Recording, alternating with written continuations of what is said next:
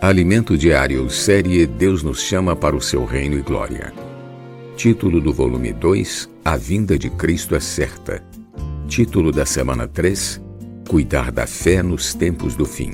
Palestrante Roberto Costa. Senhor Jesus.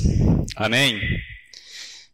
Graças a Deus, né, irmãos, por mais essa oportunidade que o Senhor nos concedeu diante de tantas coisas que têm sido impostas para que nos impeça de estarmos aqui reunidos em nome de Jesus. Mas amém, porque pelo Espírito temos vencido e o Senhor tem vencido por nós. Amém? Amém? Tem de bom ânimo. O Senhor venceu por nós. Tem de bom ânimo, irmãos? Ó oh, Senhor Jesus. Amém? Graças a Deus. Irmãos, nós estamos diante de um tema. Que tema é esse? Digam para mim. Digam. Não, digam todos.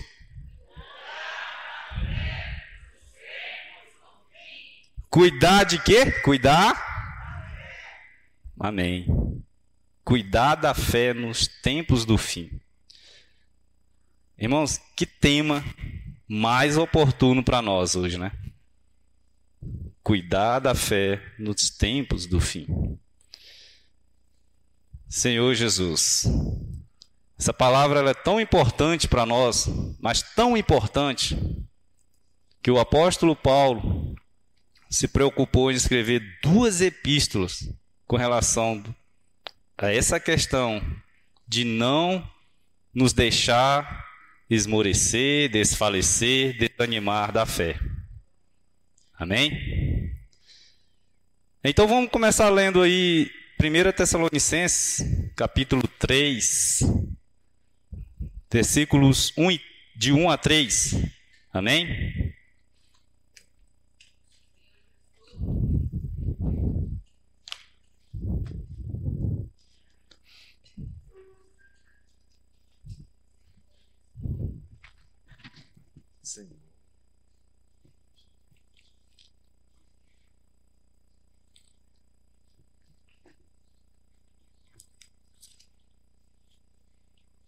Amém. Vamos ler?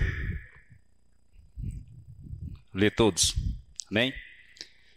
Pelo que, não podendo suportar mais o cuidado por vós, Pareceu-nos bem ficar sozinhos em Atenas. Vê aí. Pareceu-nos bem ficar sozinhos em Atenas. Quem ficar sozinhos em Atenas? Paulo e Silas. Ou Silvano, como tem em algumas versões.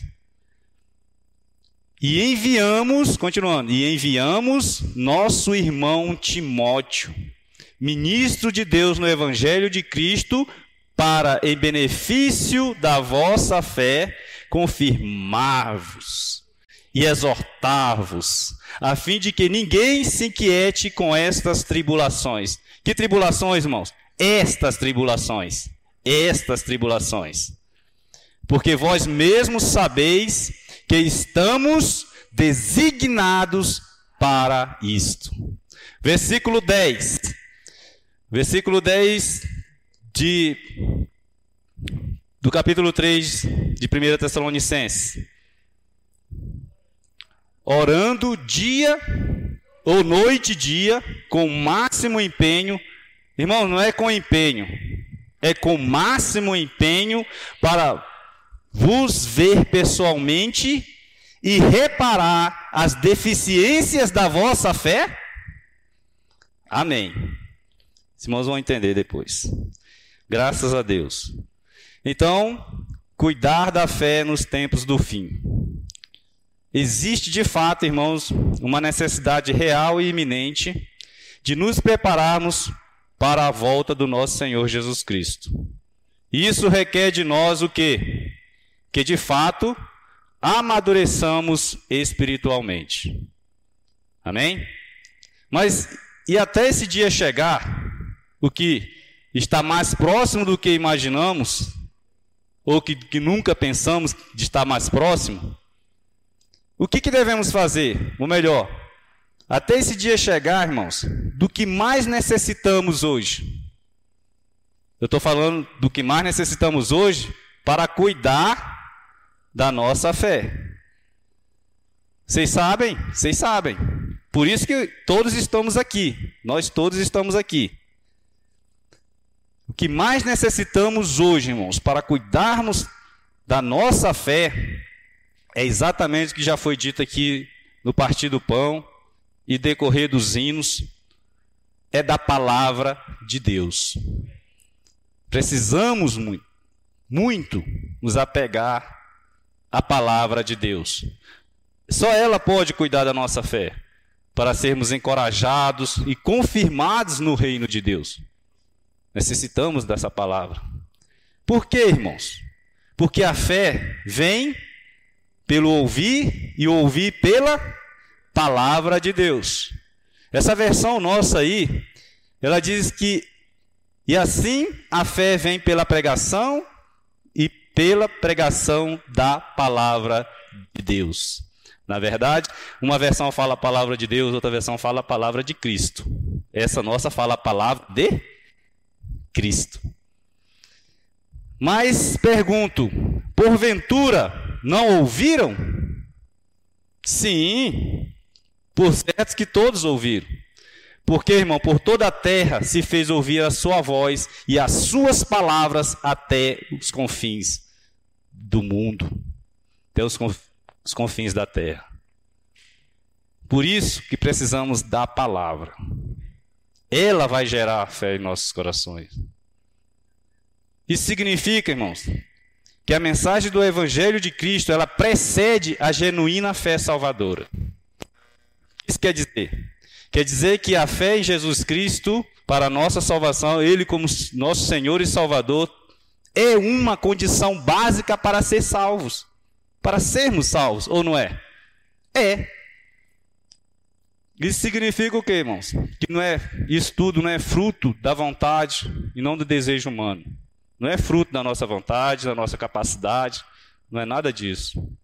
Porque o homem não pode salvar a si mesmo e nem achar que pelas suas obras ele será salvo. Por isso, precisamos da palavra de Deus. Quando cremos no Senhor Jesus, para a nossa salvação, isso, esse ato de crermos, não vem de mim, não vem de você, é dom de Deus.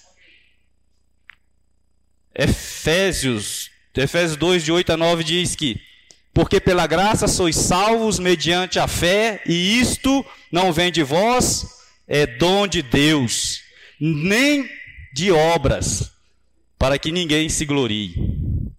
Amém? Graças a Deus. Então, irmãos, cuidar da fé. Um item.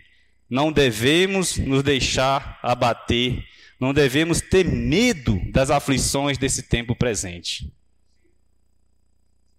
pois não estamos sozinhos. Essa semana eu ganhei muito.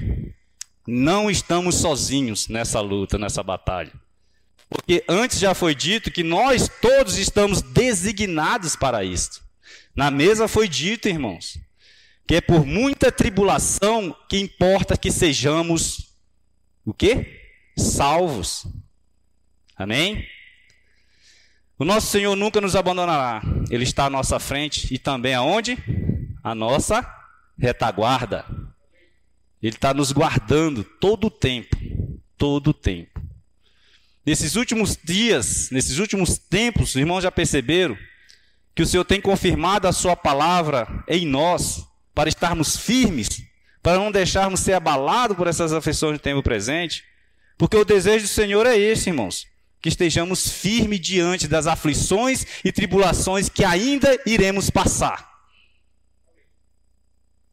Então, o que nós aprendemos da fé? Vimos aqui mensagens passadas, liberadas pelos irmãos, que a nossa fé objetiva, ela exige de nós uma referência naquele em quem cremos, irmãos.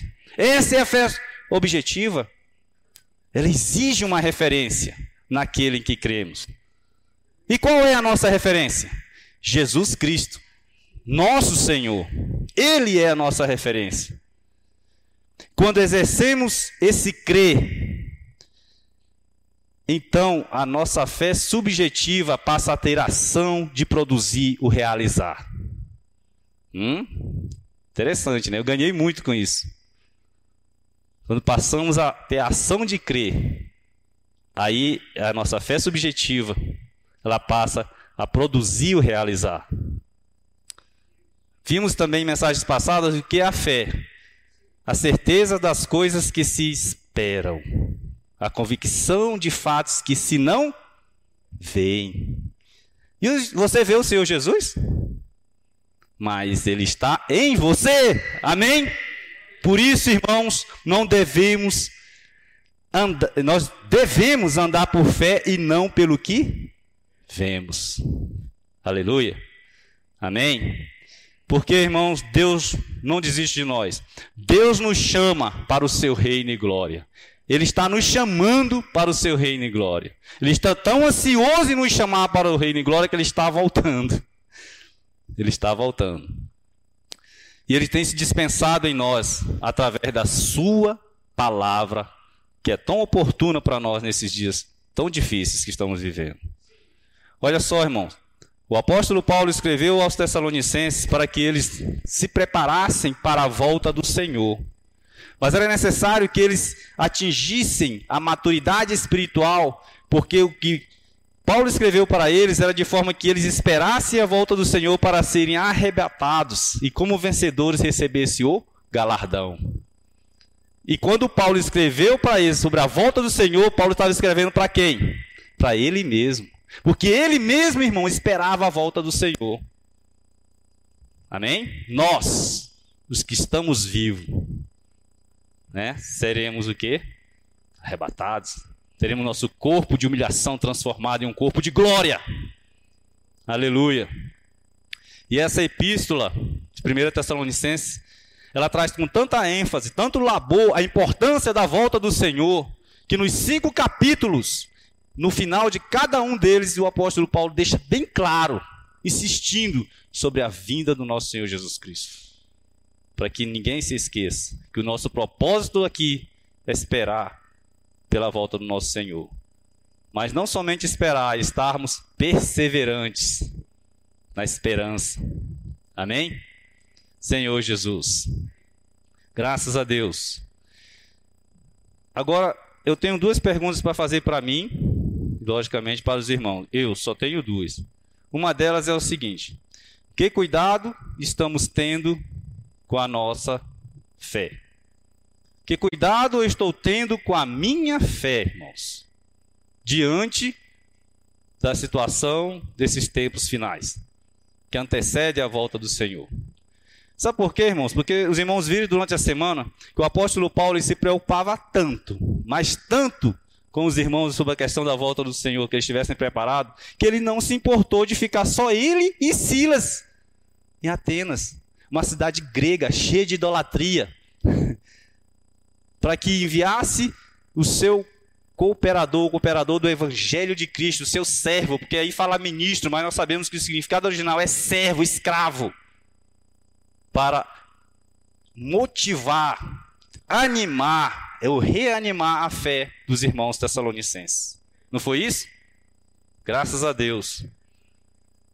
E graças a Deus, irmãos, que o Senhor tem nos falado e também tem enviado Timóteos para nos encorajar, para falar conosco, para nos colocar firmes nessa fé, que irá nos conduzir até a glória, que não nos deixará sermos abatidos pelas aflições desse tempo presente. Amém? Porque as aflições desse tempo presente não podem ser comparados com a glória que em nós há de ser revelada. Existe uma glória a ser revelada em mim, uma glória a ser revelada em cada um dos irmãos que estão aqui, que romperam em fé e saíram das suas casas para se reunir no corpo de Cristo. Vocês romperam em fé. A cada passo que a gente dá em direção ao Senhor, irmãos, para a palavra, para tirar um momento em casa mesmo, para romper ali, para ir buscar a palavra do Senhor, você está rompendo em fé. Você está colocando em prática a fé objetiva. A sua fé subjetiva está agindo em você. Ó oh, Senhor Jesus, ela de fato, essa fé objetiva, ela precisa ser aquele em quem nós cremos, o Senhor Jesus. Aleluia. O Evangelho de João, no capítulo 1, versículo 12, todos conhecem, diz assim: Mas a todos quanto receberam, deu-lhes o poder de serem feitos filhos de Deus, a saber, os que creem no seu nome. Por isso, nem todos são filhos de Deus. Ó, tão simples, né? Entendermos isso. Hum. 2 Coríntios capítulo 5, do versículo 5 ao 7, diz: Ora, foi o próprio Deus quem nos preparou para isto, outorgando-nos o penhor do Espírito. Temos, portanto, sempre bom ânimo. Por quê? Porque sabendo que enquanto estivermos no corpo, o que, que acontece? Estaremos ausente do Senhor. Aí, irmãos, bota um ponto e vírgula nesse versículo 7 e diz assim: Visto que andamos por fé e não pelo que vemos. Perceberam, irmãos? E o que, que o mundo tem colocado diante de nós? Por isso que a pergunta foi: que cuidados estamos tendo com a nossa fé? Porque eu vou falar para os irmãos, eu me abalei diante de todas as circunstâncias, e talvez, não sei, eu não vou dizer que mais do que os irmãos, porque eu estava de frente desse, desse contexto todo aí, né? Mas nós temos que estar firmes no Senhor, irmãos. Ele é a nossa rocha. Ele não é só a rocha, ele é a nossa rocha da salvação. Senhor Jesus. Aí a segunda pergunta é: olha só, irmãos, como eu ganhei muito durante esses dias. Eu faço essa pergunta para mim, tá, irmãos? Que cuidado estamos tendo com a fé dos que nos cercam? Hum? Uma coisa é eu ter cuidado da minha fé, outra coisa é eu estar preocupado com a fé dos outros. Ó oh, Senhor Jesus.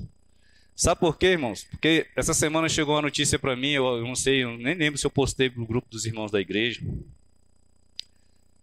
que está chegando os tempos em que não, não iremos mais ter a liberdade de testemunhar o Evangelho de Cristo em público. Prestem atenção.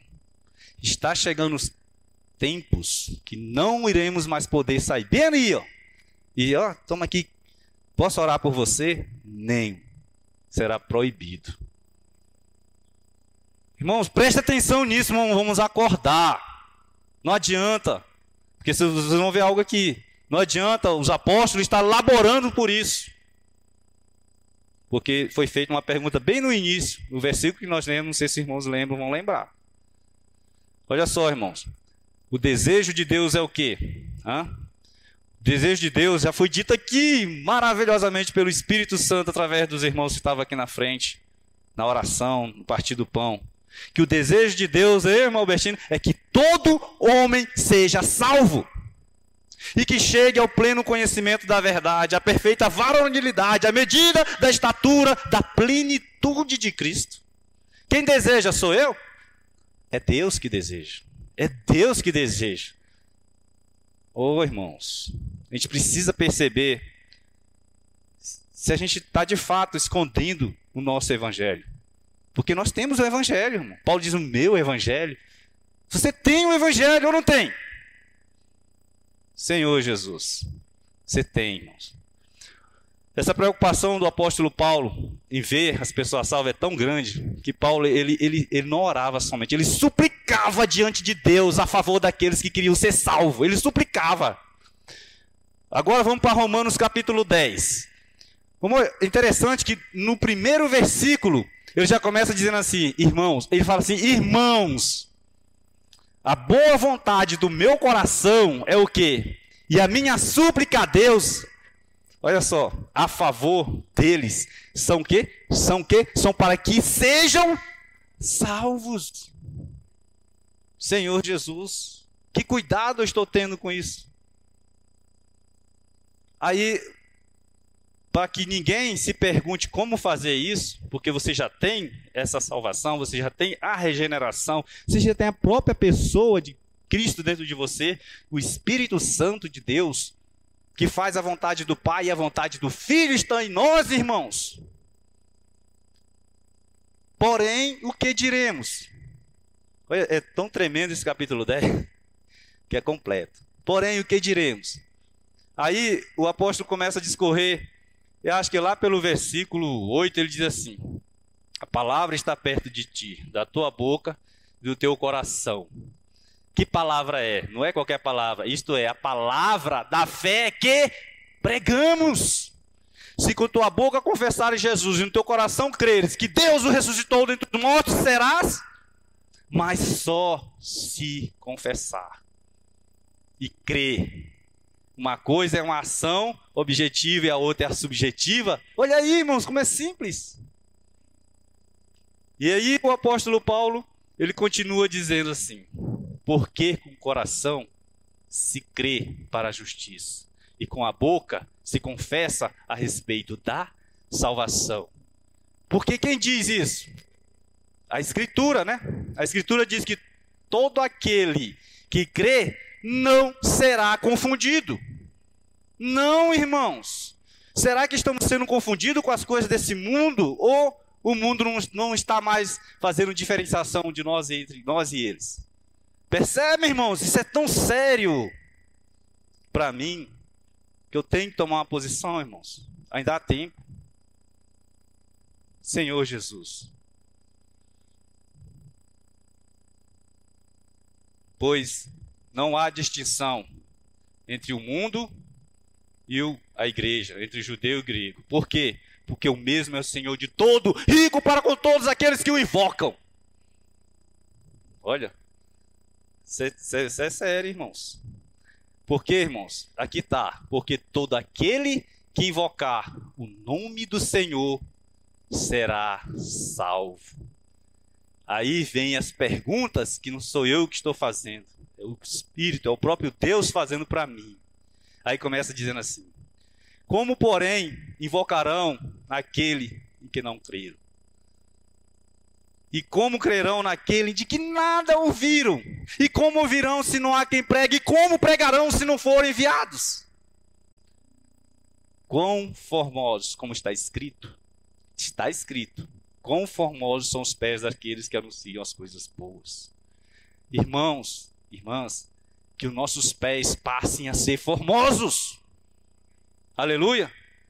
Porque haverá dias em que não poderemos mais testemunhar disso em público. Então, que cuidado estou tendo com a fé das pessoas que me cercam. Precisamos de fato de uma fé firme, que seja confirmada de fato pela palavra de Deus. Sabe por quê, irmãos? Porque nós não somos daqueles que retrocedem para a perdição. Somos, entretanto, da fé para o quê? Para a conservação da alma. Isso agora vamos sair de Romanos 10, vamos para Hebreus 10. Interessante, né? Não somos dos que retrocedem para a perdição. Entretanto, somos, entretanto, da fé, para conservação da alma. A versão original fala para salvação da alma. Hã? É tão interessante, Hebreus 10, como Romanos 10, parece né, tremendo, que ele nos motiva que, e, nos diz claramente que precisamos avançar de maneira confiante na nossa fé, em direção ao alvo, ao prêmio da soberana vocação de Deus em Cristo Jesus. Por que, por que devemos andar confiantes, irmãos? Porque o que o mundo tem nos posto? Algo totalmente o contrário. Só desconfianças. Por isso devemos andar confiantes. Porque a nossa confiança, ela nos garante o galardão. Hebreus 10, 39. Fala da questão da, de não retrocedermos. E também o Hebreus 10, 35 vai falar exatamente disso. Que não devemos abandonar, portanto, a nossa confiança. Ou, não abandoneis a vossa confiança. ela tem o quê? Grande galardão. Agora, preste atenção. Com efeito, eu e você temos necessidade de perseverança para que, havendo feito a vontade de Deus, alcanceis a promessa. Mas existe, irmãos, um aposto explicativo. Havendo feito a vontade de Deus. E o versículo 37 diz: Porque ainda, ó, dentro de pouco tempo, aquele que vem virá e não tardará. Irmão, repita isso aí. Vamos lá. Porque ainda, dentro de pouco tempo, aquele que vem virá e não tardará. Aí, 38. Todavia, mais uma vez, todavia, meu justo viverá pela fé. Ó oh, Senhor Jesus! Graças a Deus. Mas tem um detalhe nesse versículo 38 que eu, que eu ganhei, que eu gostaria de compartilhar com os irmãos. Porque é o seguinte: o Senhor não se compraz naqueles que retrocedem. A alma do Senhor não tem prazer naqueles que apostatam da fé. Por quê?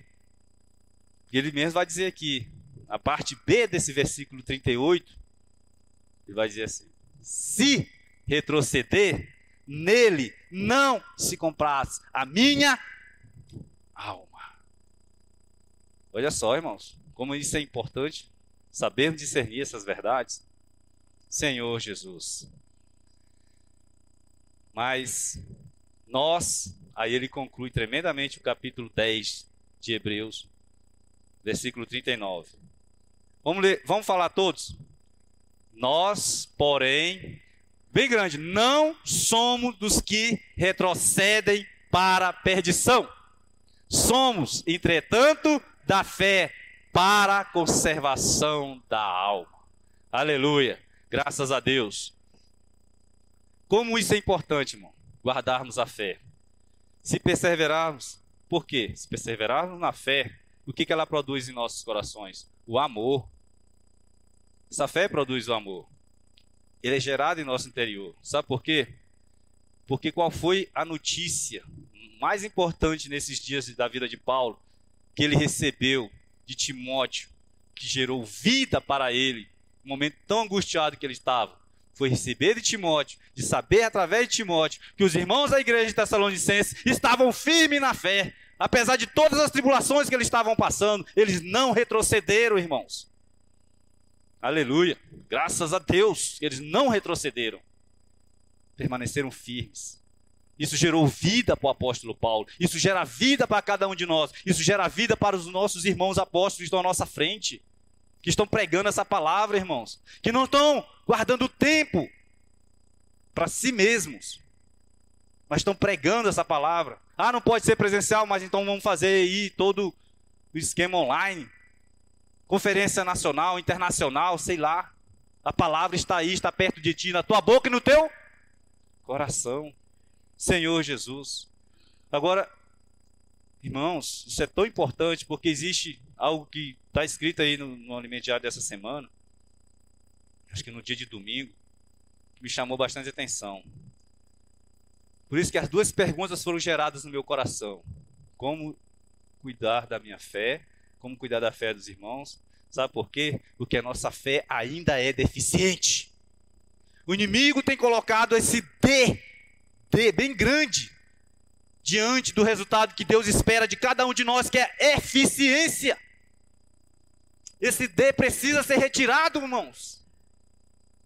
Precisamos ter a eficiência da fé gerada em nossos corações, que já está em nossos corações, precisa ser posta em prática. Precisamos romper em fé de fato. Sabe por que eu falo isso? Porque veja bem, os irmãos que estão à nossa frente, eles, eles estão se esmerando em falar dessa palavra nesses últimos dias.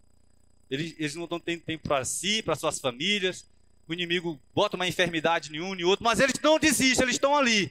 Irmãos, eles se alegram, se regozijam, eles tributam a Deus, eles ofertam a Deus ação de graça por mim e por você, diante de Deus, eles intercedem por cada um de nós. Hã? Mas aí, irmãos, para que eles cheguem aqui e reparar as deficiências da minha fé, que proveito há nisso, irmãos? Esse é, irmão, eu quero que você se coloque no, no, no, lugar dos irmãos. Eu não quero nem que se coloque no, no lugar do apóstolo Paulo, não, que está tão assim, distante, mas dos irmãos estão bem próximos da, da gente. Como será, irmãos, os irmãos fazendo tudo isso, se alegrando, se regozijando, tributando a Deus ações de graça por cada um de nossas vidas, mandando pessoas que vai lá ver como é que está a igreja lá em Samambaia, lá no Riacho Fundo, sei lá, traz para mim notícias. Aí de repente chega aquela notícia: ah, a igreja está firme, ela não desistiu. O coração dele se enche de vida, de alegria. Mas se ele chegar e reparar que a nossa fé está deficiente, aí precisa ser corrigido, porque essa palavra reparar também significa corrigir as deficiências da nossa fé. Agora eu quero ler, sim, aquilo, aquela pergunta que foi dita lá no início. 1 Tessalonicenses capítulo 3, lembra do versículo 10? Nós lemos bem no início. Agora eu quero que os irmãos leiam comigo o versículo 9. E aí depois a gente lê o 10. Junto. O versículo 9 diz: Pois Vão, vão, pode ler junto comigo, para vocês entenderem que isso aqui, irmãos, é uma pergunta que começa no versículo 9 e acaba no 10. É uma pergunta. Pois que ações de graça podemos tributar a Deus, no tocante a vós outros, por toda alegria com que nos regozijamos por vossa causa diante do nosso Deus, orando noite e dia, com máximo empenho para vos ver pessoalmente, vírgula, e reparar as deficiências da vossa fé. Isso aqui seria uma vírgula. Oh, irmãos, que o Senhor possa nos dar graça, para que possamos continuar firmes na fé, para que os irmãos se encham de alegria e ganhem mais vidas para também não desistirem, não desanimarem. O apóstolo Paulo, Lá no livro de 2 Coríntios, capítulo 4, irmãos, ele, ele fala duas vezes para que nós não desfalecemos.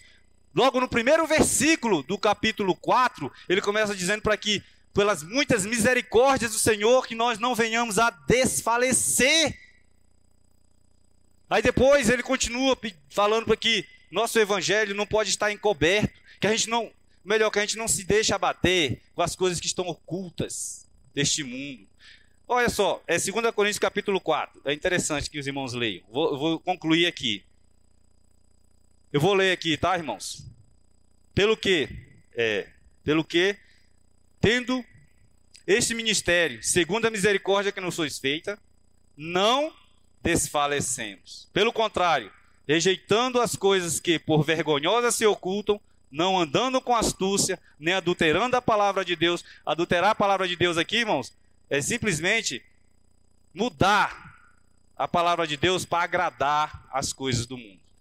Ou tentar juntar a palavra de Deus com aquelas palavras do mundo que são muito parecidas, mas que têm significados contrários. Isso é adulterar a palavra de Deus. Ah, eu vou agradar aquele irmão, aquela pessoa ali, porque ela faz isso, faz aquilo. Vocês entendem? Estão me entendendo? Isso aqui é adulterar a palavra de Deus. Antes, Agora, isso aqui é tremendo para nós. Antes, nos recomendamos a quem? A consciência de todo homem, na presença de Deus, pela manifestação da verdade. Senhor Jesus, agora preste atenção. Mas se o nosso evangelho estiver encoberto, são para os que se perdem que ele está encoberto. E o Deus desse século cegou o entendimento dos incrédulos para que a glória do evangelho de Cristo não resplandeça diante deles, que é a imagem de Deus. Só resumindo. Nosso evangelho não pode estar encoberto. Amém? Porque, irmãos, o Senhor que disse: das trevas resplandecerá a luz. Ele mesmo resplandeceu em nossos corações para a iluminação do conhecimento de Cristo. Né? Isso mesmo para a iluminação do conhecimento da glória de Deus na face de Cristo. Senhor Jesus. Todos nós temos esse poder, todos nós. mas para que a excelência seja de Deus e não de nós, é por isso que somos barro e é por isso que somos passamos por lutas, passamos por sofrimentos, passamos por tribulação. Verdade, irmãos?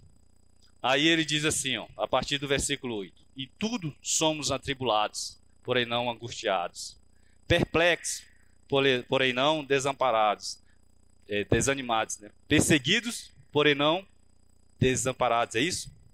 Abatidos, porém não destruídos, levando sempre no corpo o morrer de Jesus para que sua vida se manifeste também em nosso corpo. Senhor Jesus. Aí ele fala assim, no versículo 12: De modo que em nós opera a morte, mas em vós a vida. Tendo, porém, o mesmo espírito da fé, como está escrito, é aqui, ó, como está escrito: Eu criei, por isso que falei. Também nós cremos, por isso que devemos falar. Senhor Jesus.